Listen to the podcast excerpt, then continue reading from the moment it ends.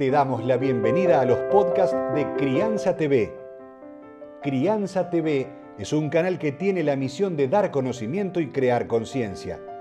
Un medio en el cual encontrarás a especialistas y profesionales que hablan de temas desde el embarazo, parto y lactancia, como de la crianza en todas sus etapas, así como también de educación, tecnología, estética, alimentación, medio ambiente y valores te invitamos a conocer nuestra web www.crianza.tv.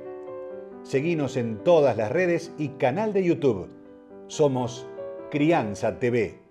Quiero invitarlos a escuchar a la licenciada Carla Vitale, quien nos va a acercar la manera en que podemos ayudar a esos adultos mayores, esos abuelos que no tienen realmente una familia que los contenga ni tampoco están en una red de sostén. Por eso invito a que vos ayudes de esta manera y seguramente lo vas a hacer con el corazón y con el alma.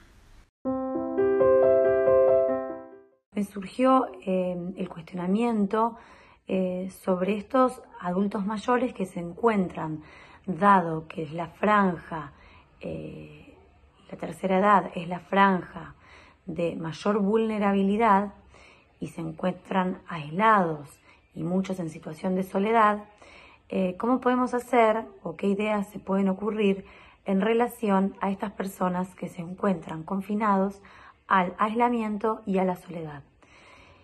Que no tienen una familia continente o eh, una red de sostén.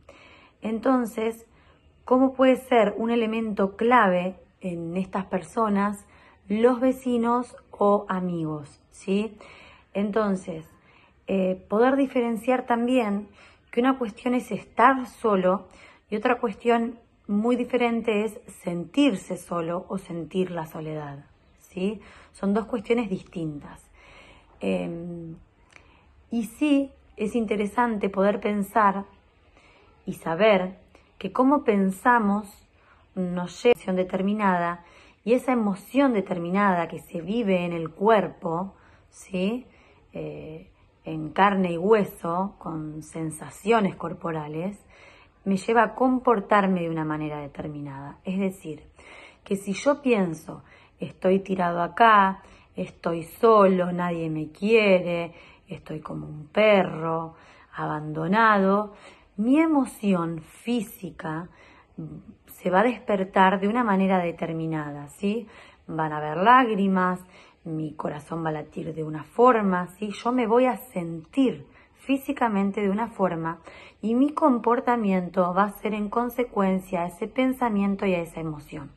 No voy a limpiar, no me voy a levantar, voy a estar tirado en la cama, ¿sí? Y todo eso va a ir sumando de determinada manera a partir del paso de los días hasta poder llegar a, atravesar una situación de em, trastorno como una depresión o una ansiedad y provocar alguna dificultad en la salud mental y en el estado anímico de estas personas. Por lo cual es importante cuidarlos del virus, pero también cuidarlos de que esto no sea una experiencia traumática que conlleve eh, una, mm, un episodio de un trastorno de salud mental a futuro. Em, para esto traigo a reflexión una, una frase de una de una adulta mayor de 90 años, ¿sí? que era de española, y dijo, me parece que el virus no me mata, pero sí lo que me va a matar es la soledad, que esto se acabe pronto, ¿no?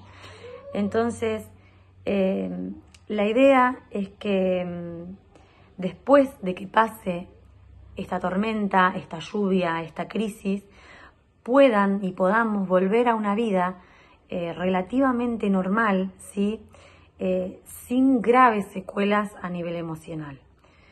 Eh, entonces nuestro objetivo es poder, como sociedad, como individuos, acompañar a estos adultos mayores en esta situación de soledad que atraviesan eh, y también en lo que necesiten. Entonces, nacieron en el mundo, ¿sí? en diferentes asociaciones, grupos, eh, movimientos de personas o municipios, ayudas, que pensaron en estas personas que estaban en esta situación. Entonces, Eh, por ejemplo, nació un programa de acompañamiento telefónico que se llamaba Minutos, se llama Minutos en Compañía, o otro que se llama Adopta un abuelo, o otro que se llama Stop Soledad.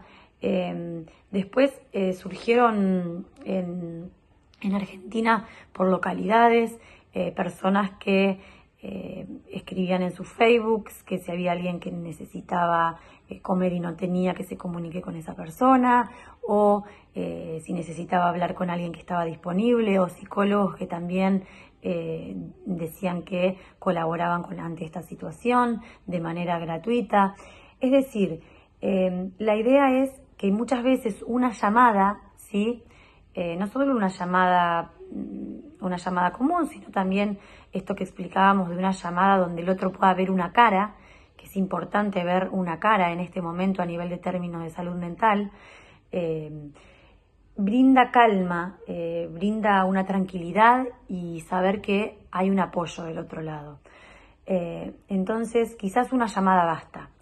la idea es poder hacer proyectos solidarios, eh, es poder pensar en conjunto o a nivel individual eh, algo que ayude al otro en este momento donde tanto nos necesitamos uno al otro.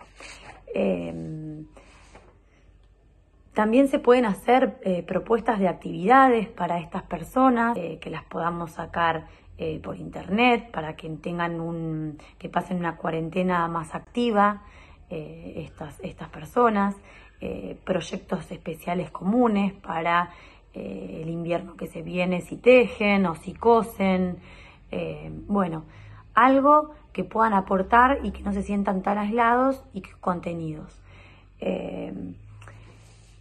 creo que mm, esta emergencia le puede permitir a la humanidad otra forma de relacionarnos, otra forma de vivir. Eh, nos quedamos sin contacto, pero no perdamos el tacto, ¿sí? El tacto, la empatía eh, en las relaciones.